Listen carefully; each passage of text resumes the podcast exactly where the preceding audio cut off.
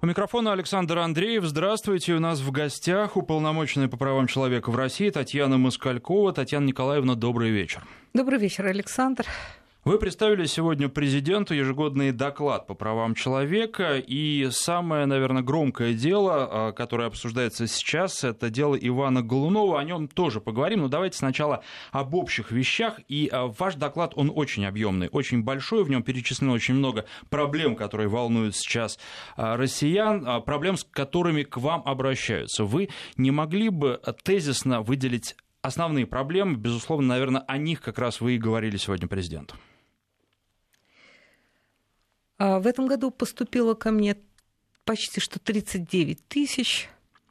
И это немного меньше, чем в прошлом году. И такая тенденция снижения, она объясняется несколькими э, ситуациями. Первое – это поиск и использование новых инструментариев для восстановления нарушенных прав и предупреждения нарушений. Второе – это выявление системных вопросов и решение их во взаимодействии с органами власти. В прошлом году я обратилась с несколькими системными вопросами, которые касались и валютных ипотечников, и э, украинских э, военнослужащих, которые проживают в Крыму, э, приняли гражданство России, вышли из гражданства Украины, и э, необходимо было решить вопрос о постановке их на жилье и регистрации. Вопросы Байконура, вопросы предоставления э, переселения из ветхого аварийного жилья.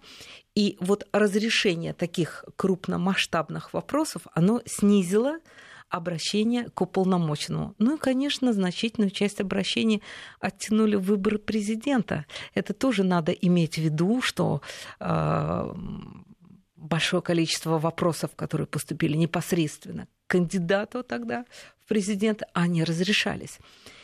А, но, тем не менее, георейтинг, который проводится каждый год, показывает, что число людей, которые больше недовольны ситуацией с правами человека, нежели положительно оценивающие их, их, а, их больше.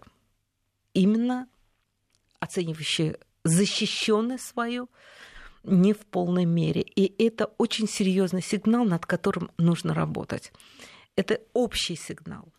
Но когда анализирую обращения, которые поступили ко мне, то выделяю э, несколько групп прав. Первое – это группа прав, связанная с нарушением с нарушениями в уголовно-процессуальной и уголовно-исполнительной сфере.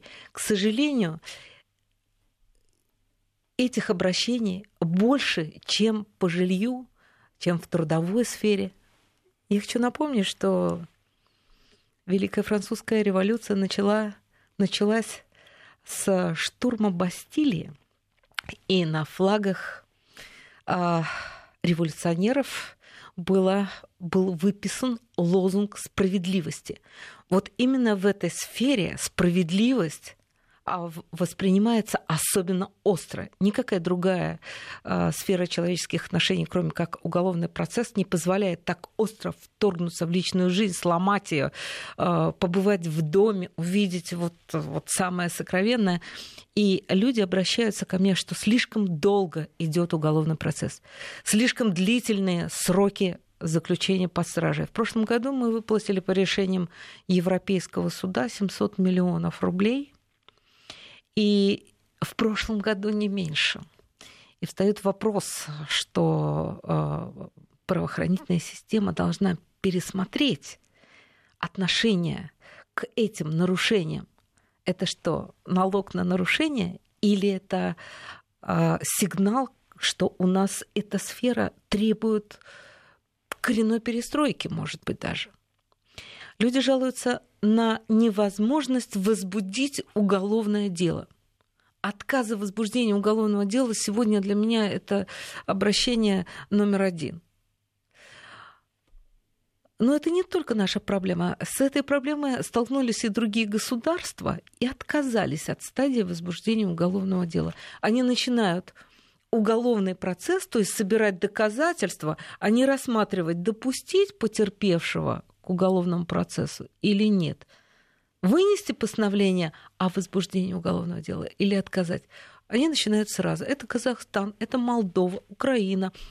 Ну и, наконец, в России уголовный процесс 1864 года и по 1937 год предусматривал тоже моментальное реагирование на заявление без э, постановления о возбуждении уголовного дела. Иногда годами люди добиваются возбуждения уголовного дела, и в том числе с помощью нашей и э, с помощью прокуроров возбуждают, но только доказательная база потеряна. Много обращений было связано с резонансными делами э, в нашей пенитенциарной системе.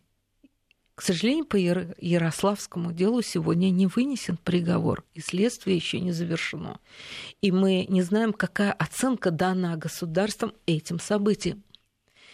И а, это позволило мне мне выйти на предложение, а доклад заканчивается конкретными рекомендациями вор органам власти, и президент э, дал поручение Дмитрию Анатольевичу Медведеву и э, руководителям субъектов Российской Федерации рассмотреть эти рекомендации и принять меры к их реализации, если они их сочтут полезными и важными для исправления ситуации в правозащитной сфере.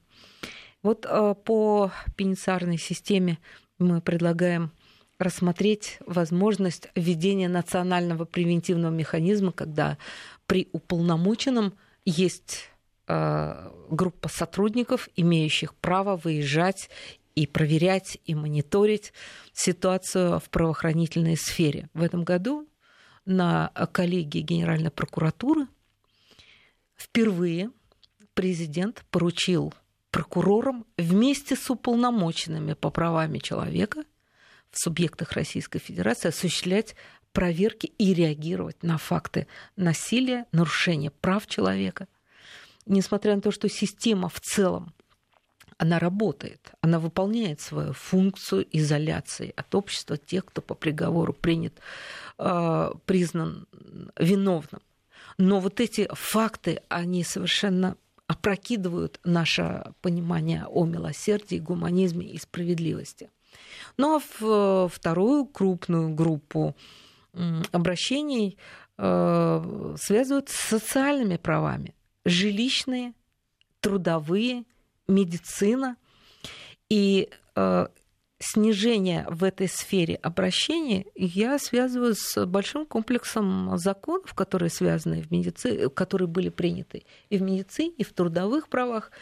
Но э, этого явно недостаточно, потому что сегодня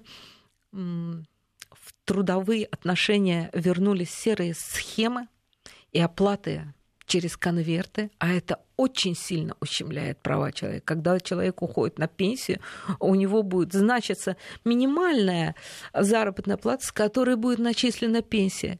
Это вопросы понуждения к увольнению по собственному желанию с предприятий, обанкротившихся, чтобы не платить людям а, дополнительные пособия, которые им положено заплатить. Это э, вопросы получения инвалидности, а сегодня защита прав предпенсионного возраста. Вот такой большой комплекс э, вопросов. Доклад построен от индивидуальных обращений, когда дается срез тематики обращений в той или иной сфере группы прав, потом мы выходим на системные проблемы и предлагаем их решения. Очень большой фундаментальный труд, и надеемся, что он внесет свою лепту в укрепление прав человека.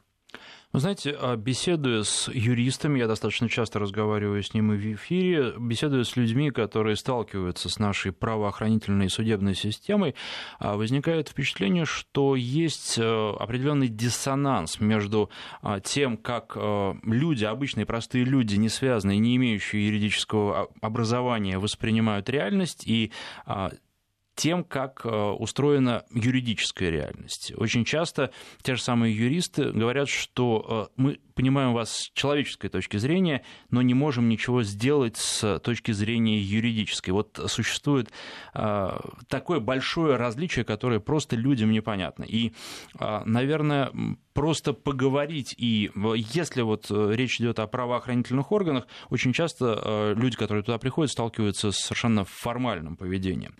Поговорить, э, хотя бы добиться того, чтобы вас выслушали и добиться какого-то человеческого понимания можно у уполномоченных. И этот институт, безусловно, работает, и он уникальный для нашей страны, потому что это тот институт, который связывает именно простого человека с, и дает ему возможность адаптироваться к тем юридическим тонкостям, которые существуют.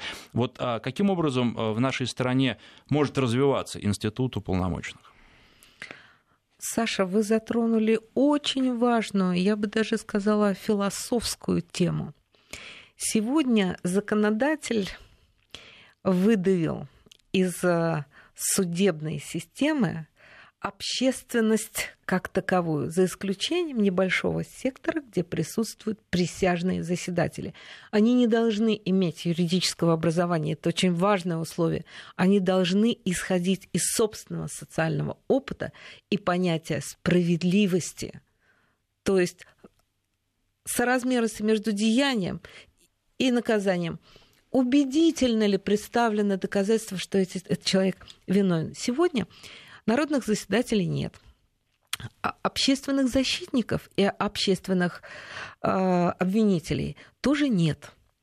Сегодня есть сделка по всем делам, и э, человек иногда идет, вот встречаясь со мной в колониях, он говорит, ну, я решил, что лучше сознаться в том, что я не сделал, чем э, вдруг мне накрутят еще больше, да и долго это все будет длиться с этими свидетелями и человек идет на оговор.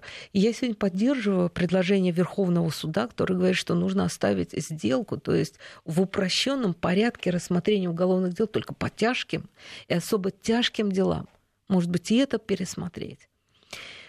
А, вы очень важный вопрос э, задали по вот, э, роли и общественного контроля, что ли, в правоохранительной э, системе и как развиваются уполномоченные.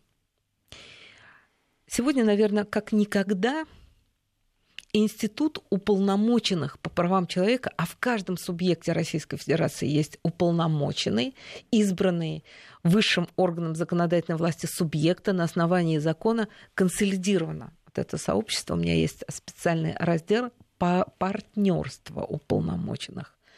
И впервые мы вышли а, на поддержку законодателей о разработке законопроекта об общих принципах организации деятельности уполномоченных с тем, чтобы они получили дополнительный инструментарий для защиты людей. Потому что в одном регионе уполномоченный имеет а, одни инструментарии, например, вносить законодательную инициативу в орган власти, а в другом нет. В одном может посещать колонии, в другом только когда человек уже осужден, э, то есть следственный изолятор. Может посещать только в том случае человека в следственном изоляторе, если он осужден. И этот закон выравнивает, консолидирует и дает дополнительный инструментарий. Он принят в первом чтении, и мы сейчас вот э, идем к тому, чтобы ко второму чтению подвинуться. Вы знаете, очень важно, что сегодня, закон ведь писался 25 лет назад, в 1997 году был принят первый федеральный конституционный закон, первый и единственный, об уполномоченном. И он был рассчитан только на то, чтобы противостоять произволу, нарушениям со стороны органов власти и должностного лица. Но жизнь уже сложила целую э, систему органов, где нарушаются права не органами власти. Работодатель – это частные лица, а не органы власти. Большое количество медицинских учреждений – это частные, в том числе аптеки и больницы. Также и в образовательной сфере. И а, в ряде государств омбудсмены имеют право реагировать на нарушения в любой сфере, независимо от форм собственности, частная она или государственная, если нарушаются социальные и конституционные права граждан. Ну, вот в этом направлении можно было бы идти и дальше по совершенствованию института уполномоченного.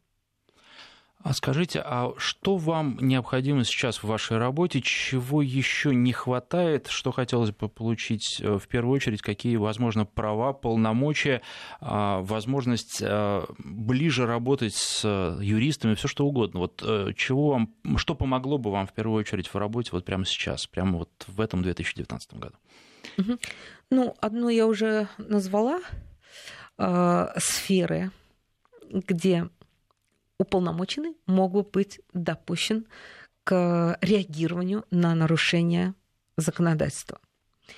А второе полномочие, которое хотелось бы получить, это возможность, чтобы не только уполномоченный мог посещать колонии и СИЗО в случае сигнала о вопиющем нарушении или не вопиющем нарушении. Но э, сегодня по закону только уполномоченный вправе посетить, но уполномоченный один, страна большая, и э, хотелось бы использовать элементы национального института, называется национальный превентивный механизм, который используется во многих странах, когда э, сотрудники аппарата уполномоченного, утвержденные по определенной процедуре, имеют право посещать эти учреждения. Ну и, наконец, нам всем не хватает э, профессионализма и кодекса чести и этики, что ли. Потому что очень важно, чтобы именно здесь человек встретил сострадание, милосердие и понимание, что по закону, хотя и было все правильно, а несправедливо, как, например, с валютными ипотечниками. Все правильно, человек заключил договор, ну, там же не написано, что если изменится курс доллара, то э, банк должен простить долг человеку. И вот именно эти понятия сочетания закон и справедливость э, очень важны для выполнения профессиональной деятельности. В этом году мы создали центр, научно-образовательный центр по правам человека под эгидой МГИОА при поддержке президента. Я обращалась к нему с просьбой организовать этот центр, чтобы можно было а, нам, уполномоченным, повышать свою квалификацию, отрабатывать инструментарии и э, поднимать уровень сотрудников аппарата в этом плане. У нас, например, есть новый прекрасный инструмент обращаться с административным иском в суд в случае, если ты сталкиваешься с нарушением. Поскольку в законе сказано, что обращаться с иском в суд в порядке, установленном законом, а закона этого нет, то практика идет очень по-разному. И вот хорошо нас поддерживает Верховный суд, он дает рекомендации, как работать с уполномоченными. Но профессионализм, душевное добро, сострадание, вот это то, что нужно сегодняшнему а, обществу в целом и институту уполномоченного. Скажите, а банально людей хватает, потому что, наверное, к вам очень часто обращаются. Вы успеваете все запросы обрабатывать, успеваете на все реагировать? А, спасибо за этот вопрос. А, мы очень большую работу провели, чтобы хотя бы укладываться в месяц для того, чтобы рассмотреть эти обращения. Нам нужна а, информационно-аналитическая система, нам нужно э, входить в цифровые технологии. Это, безусловно, требует средств, и над этим мы работаем. А, тяжело, а, объем огромный. Кроме того, у нас появились новые направления, которые мы успешно развиваем при участия России создан Евразийский альянс омбудсменов. У нас появилась площадка, на которой мы можем говорить на одном языке, исходя из э, представлений о ценностном ряде, о ценностях. И мы его э, с удовольствием э, расширяем. Но это требует, конечно, рук, переводов. Мы ведем сайт уполномоченного на двух языках. А когда происходил чемпионат мира, кстати, мы впервые в докладе уникальный свой опыт излагаем о работе а, во время крупных спортивных мероприятий правозащитных организаций. И, конечно, нам для горячих линий, для вот этих новых направлений людей не хватает, но мы будем стараться э, перекрывать это э, умением, не числом, а умением. Татьяна Николаевна, есть еще э, такое понятие, как сложившаяся судебная практика. я здесь вот упомяну тот частный случай Ивана Голунова, когда все говорят, уже хорошо, что домашний арест, а не заключение под стражу. Очень часто приходится сталкиваться с тем, что юристы говорят, есть вот такая практика, и вы с этим ничего не поделаете, и нужен какой-то очень громкий случай для того, чтобы ситуация сдвинулась с мертвой точки. Вот опять же, как в случае с э, Иваном Голуновым, хотя э, вы сегодня сказали, что можно было и под подписку о невыезде его отпустить.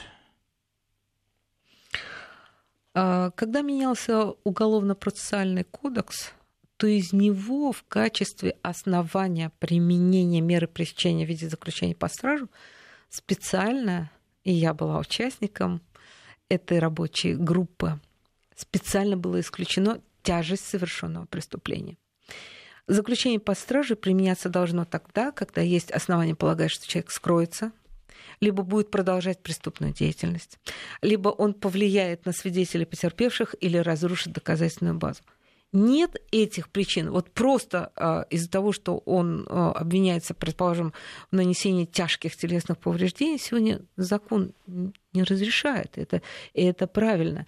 И нужно там, где э, слабый профессионализм, низкий уровень профессионализма, это будет восполняться жестокостью как правило, так бы, поэтому очень важно, чтобы следственный корпус э, был профессионально подготовленным, э, чтобы он умел собирать доказательства, а не путем э, помещения человека в те условия, которые для него будут моральным стрессом и наносить ему огромный морально-нравственный вред и подвигать его к даче показаний. Вот эту систему поменять на систему грамотного сбора доказательств в условиях а, цифровых технологий, добывания доказательств а, с помощью новейшей техники. Вот надо на это делать акцент.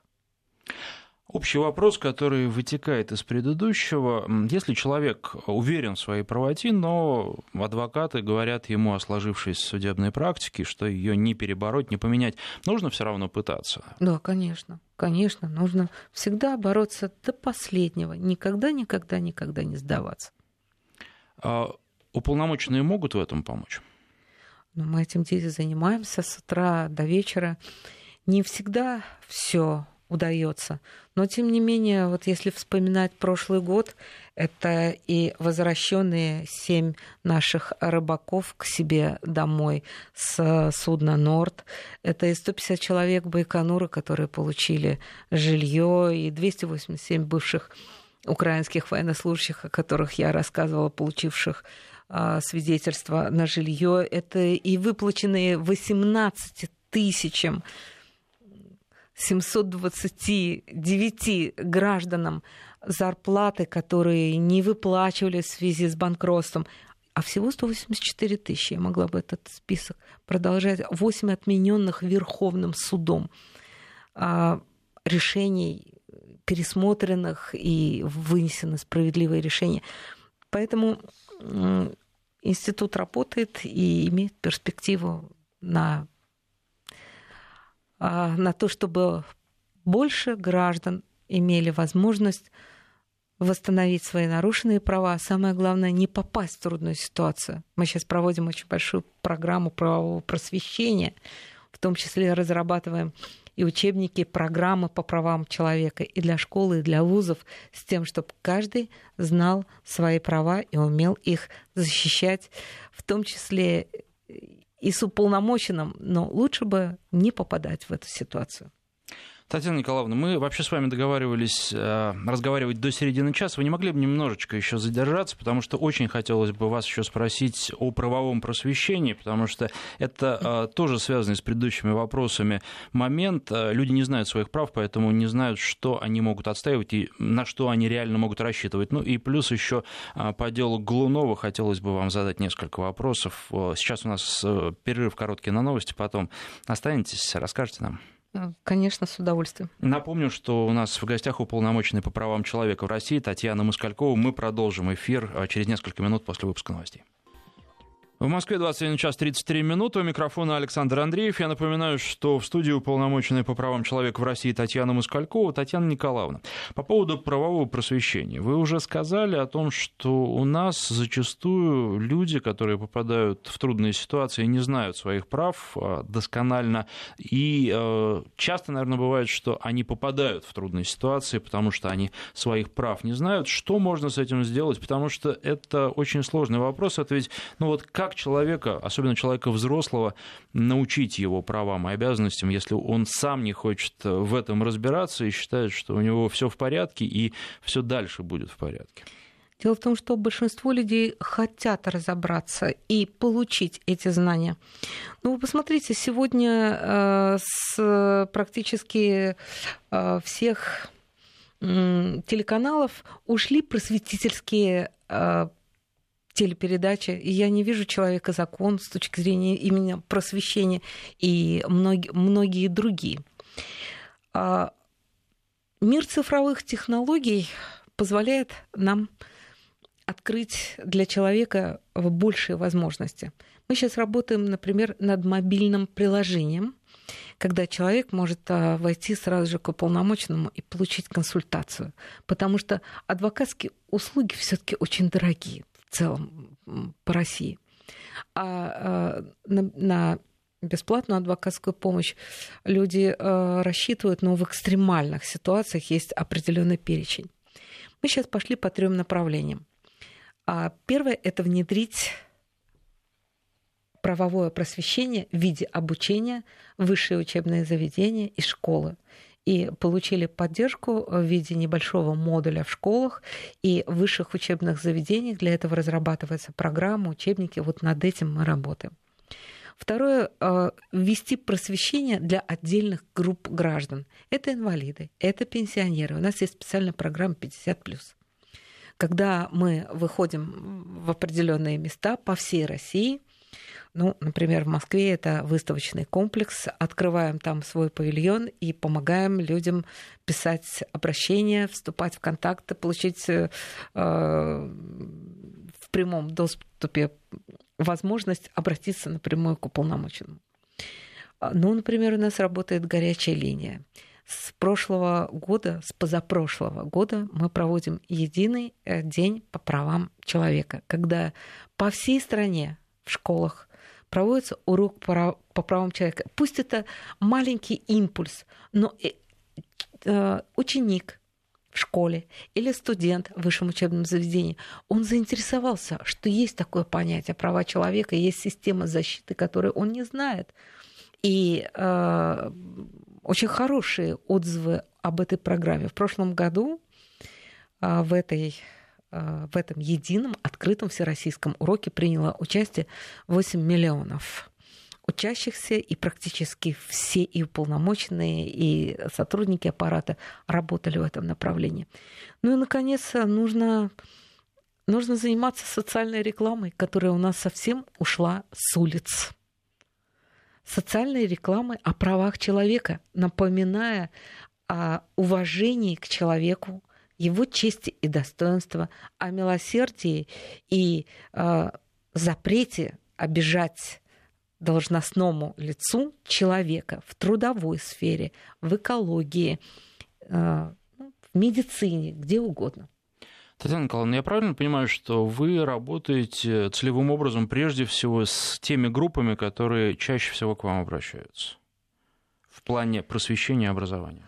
А, пожалуй, нет есть целый цикл лекций у меня, обращенный к аудитории э, вполне успешных студентов, которые в будущем найдут себя и смогут защитить и себя, и других.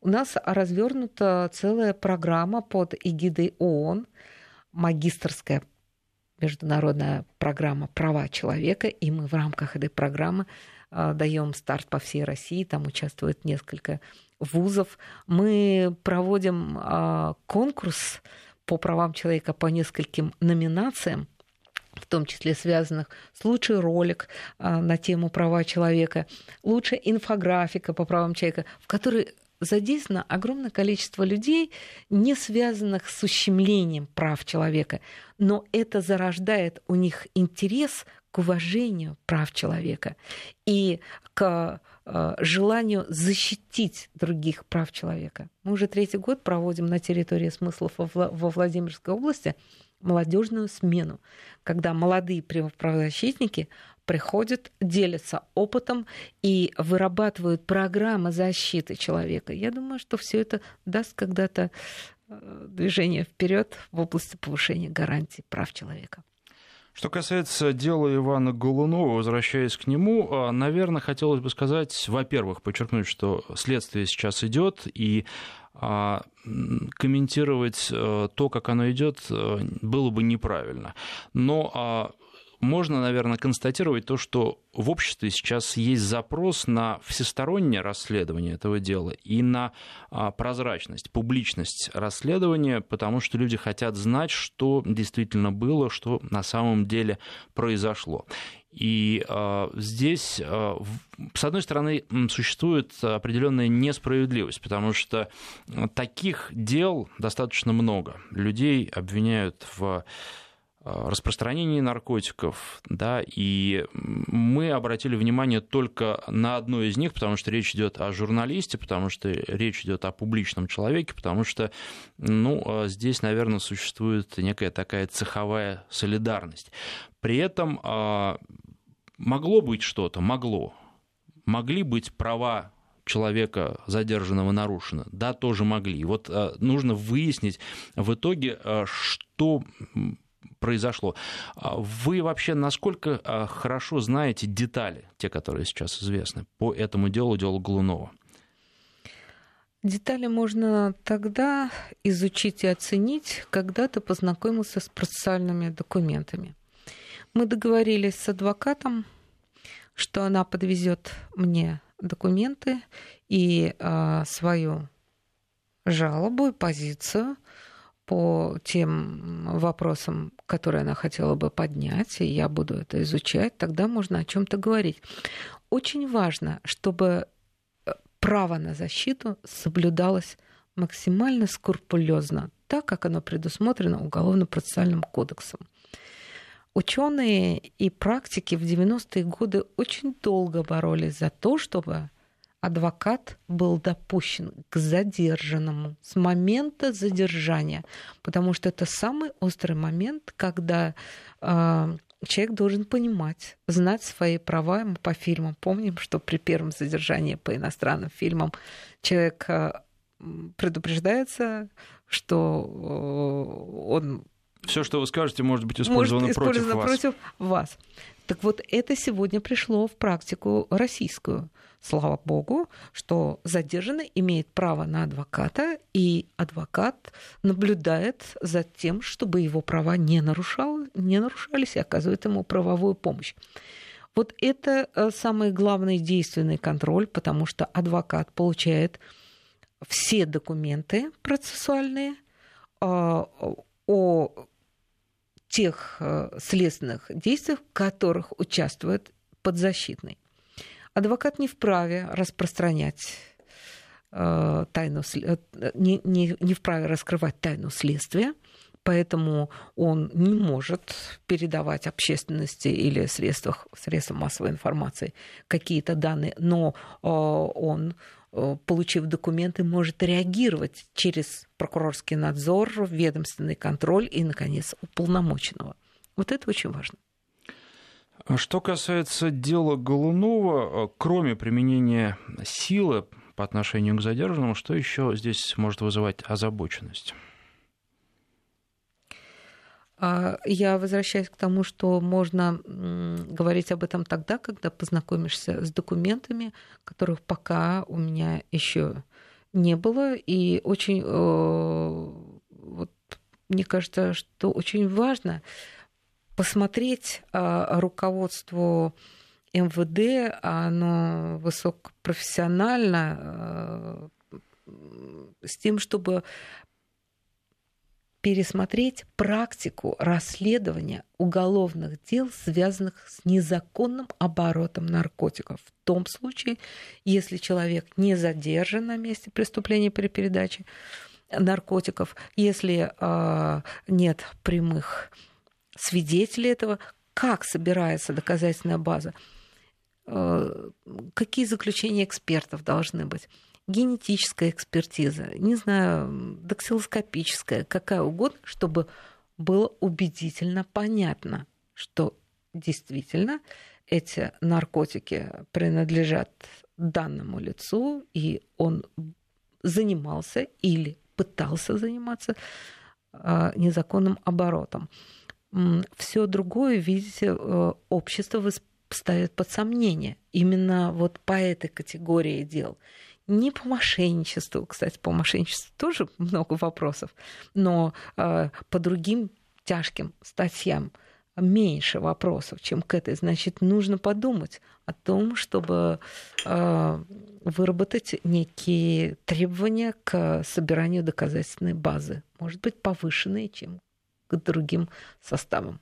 Сейчас активно обсуждается, кто будет заниматься расследованием этого дела, следователи МВД или Следственного комитета России. Как вы считаете, это имеет принципиальное значение?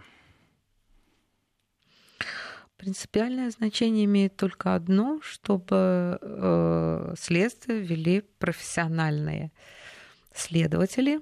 И мне кажется, очень важно, что подняли уровень от районного до городского. Татьяна Николаевна, у нас здесь совсем небольшой, вот несколько секунд перерыв.